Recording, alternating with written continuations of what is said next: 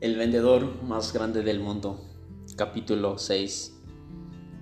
Hacía casi dos semanas que la caravana había regresado a sus cuarteles generales de Palmira, cuando Afid, que dormía en su colchón de paja en el establo, fue despertado para que se presentara ante Patros. De inmediato, se presentó en el dormitorio de su señor y quedó de pie vacilante ante la enorme cama que ocultaba casi por completo a su ocupante. Patros abrió los ojos y movió trabajosamente las cobijas hasta que se sentó. Tenía el rostro demacrado y en sus manos se observaba una evidente dilatación de las venas. Afid apenas podía comprender que este era el mismo hombre con quien había hablado hacía solamente doce días. Patros le hizo señas para que se acercara y el joven se sentó con cuidado al borde de la cama, esperando que el anciano le hablara. Hasta la voz de Patros era distinta en timbre y en el tono a la última reunión. Hijo mío, has tenido muchos días para examinar tus ambiciones. ¿Deseas aún ser un gran vendedor? Sí, señor. Patros asintió con un leve movimiento de su anciana cabeza que así sea. Había pensado pasar mucho tiempo contigo, pero como lo ves, hay otros planes para mí. Aunque me considero un buen vendedor, no puedo convencer a la muerte para que sea parte de mi puerta. Ha estado rondando por mi puerta durante varios días como perro hambriento junto a la puerta de la cocina. Al igual que el perro, sabe que finalmente la puerta quedará sin protección. Un acceso de tos interrumpió las palabras de Patros y Afid se quedó allí sin hacer movimiento alguno, mientras el anciano procuraba trabajosamente recobrar el aliento. Y finalmente cesó la tos y Patros sonrió débilmente. El tiempo que nos queda es breve, de manera que comencemos. Primero, retira el pequeño cofre de cedro que está debajo de mi cama. Afid se puso de rodillas y sacó un pequeño cofre atado con tiras de cuero. Lo levantó y lo colocó suavemente sobre la cama a los pies de Patros. El anciano se aclaró la garganta y dijo, Hace muchos años, cuando mi condición era más humilde que la de un camillero, tuve el privilegio de salvar a un viajero del Oriente que había sido asaltado por dos bandidos. Insistió que yo le había salvado la vida y, quise, y quiso recompensarme, aunque yo no aspiraba a recompensa alguna. Puesto que yo no tenía ni familia ni fondos, me invitó a que regresara con él a su casa y familiares donde fui aceptado como uno de los suyos. Cierto día, cuando me había acostumbrado ya a mi nueva vida, me enseñó el cofre. Dentro de él había diez pergaminos de cuero, cada uno de ellos numerado. El primero contenía el secreto de la sabiduría. Los otros contenían todos los secretos y principios necesarios para alcanzar un gran éxito en el arte de vender. Durante todo el año siguiente se me impartieron enseñanzas respecto de las sabias palabras de los pergaminos, y con el secreto de la sabiduría del primer manuscrito, finalmente aprendí de memoria todas las palabras de cada uno de los pergaminos hasta que se convirtieron en parte integral de mis pensamientos y de mi vida. Se convirtieron en un, en un hábito. Después de una pausa, el anciano continuó. Finalmente, me regalaron el cofre que guardaba los diez pergaminos, una carta sellada y una bolsa que contenía 50 monedas de oro. Yo no debía abrir la carta sellada hasta que hubiese perdido de vista a mi hogar adoptivo. Me despedí de la familia y esperé hasta llegar a la ruta comercial hacia Palmira, antes de abrir la carta. La carta me ordenaba tomar las monedas de oro, aplicar lo que había aprendido de los pergaminos y comenzar una nueva vida. Además, la carta me mandaba que siempre repartiera la mitad de, todas las riquezas que adquiriese entre personas menos afortunadas.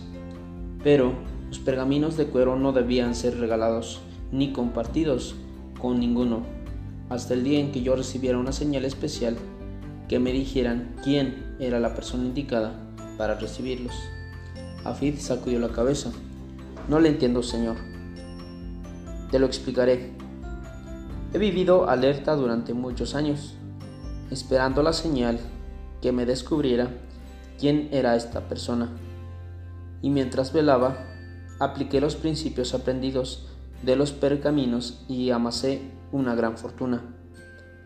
Casi me había convencido de que una persona tal no se presentaría jamás antes de mi muerte, hasta que regresaste de tu viaje a Belén. Mi primera vislumbre de que tú eras el elegido para recibir los pergaminos la tuve cuando apareciste bajo la estrella rutilante que, que te había seguido desde Belén. He procurado en mi corazón comprender el significado de este acontecimiento, pero estoy resignado a no desafiar las acciones de los dioses.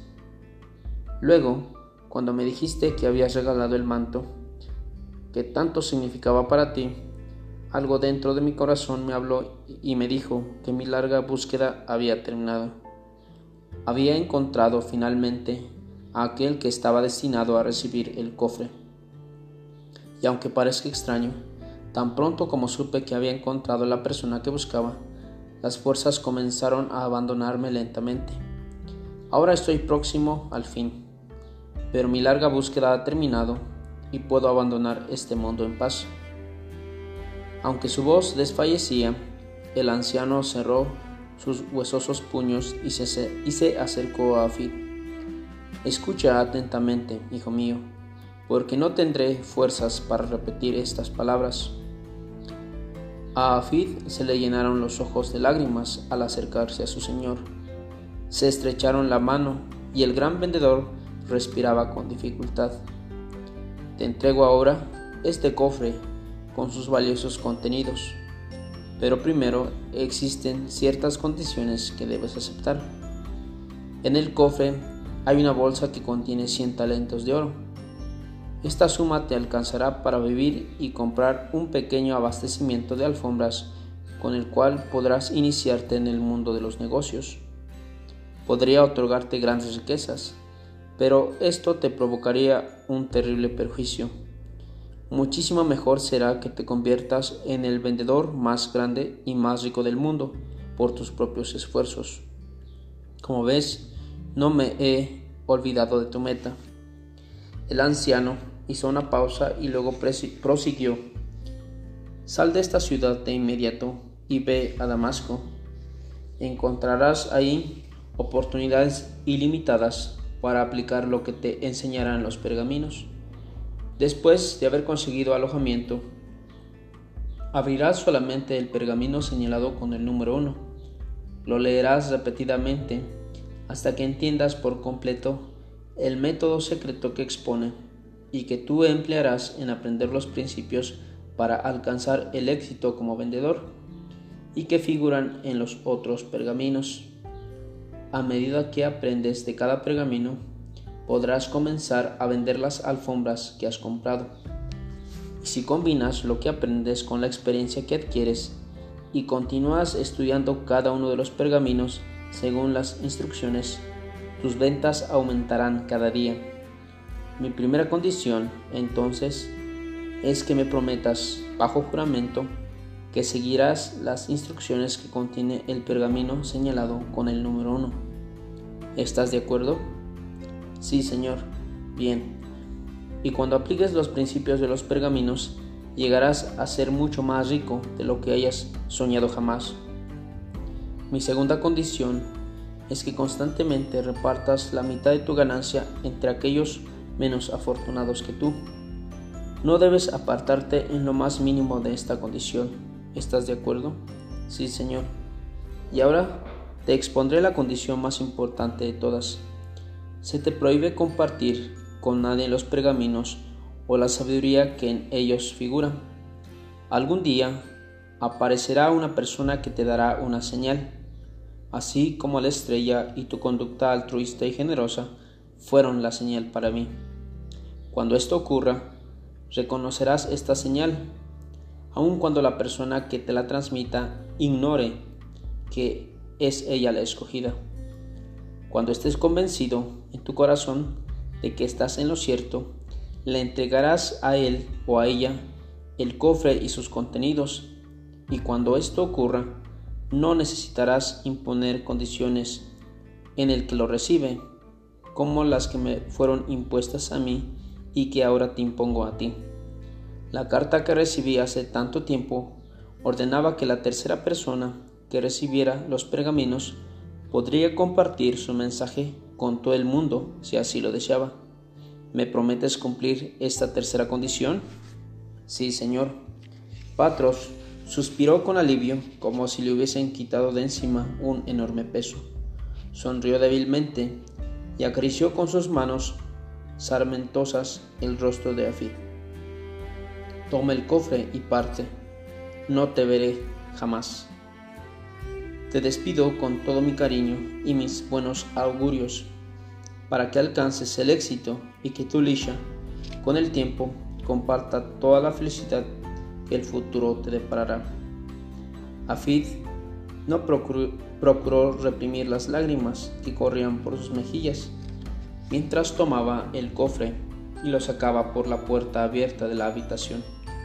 Ya afuera se detuvo, puso el cofre en el suelo y se volvió hacia su señor diciendo, El fracaso nunca me sobrevendrá si mi determinación para alcanzar el, éxito es lo suficientemente poderosa.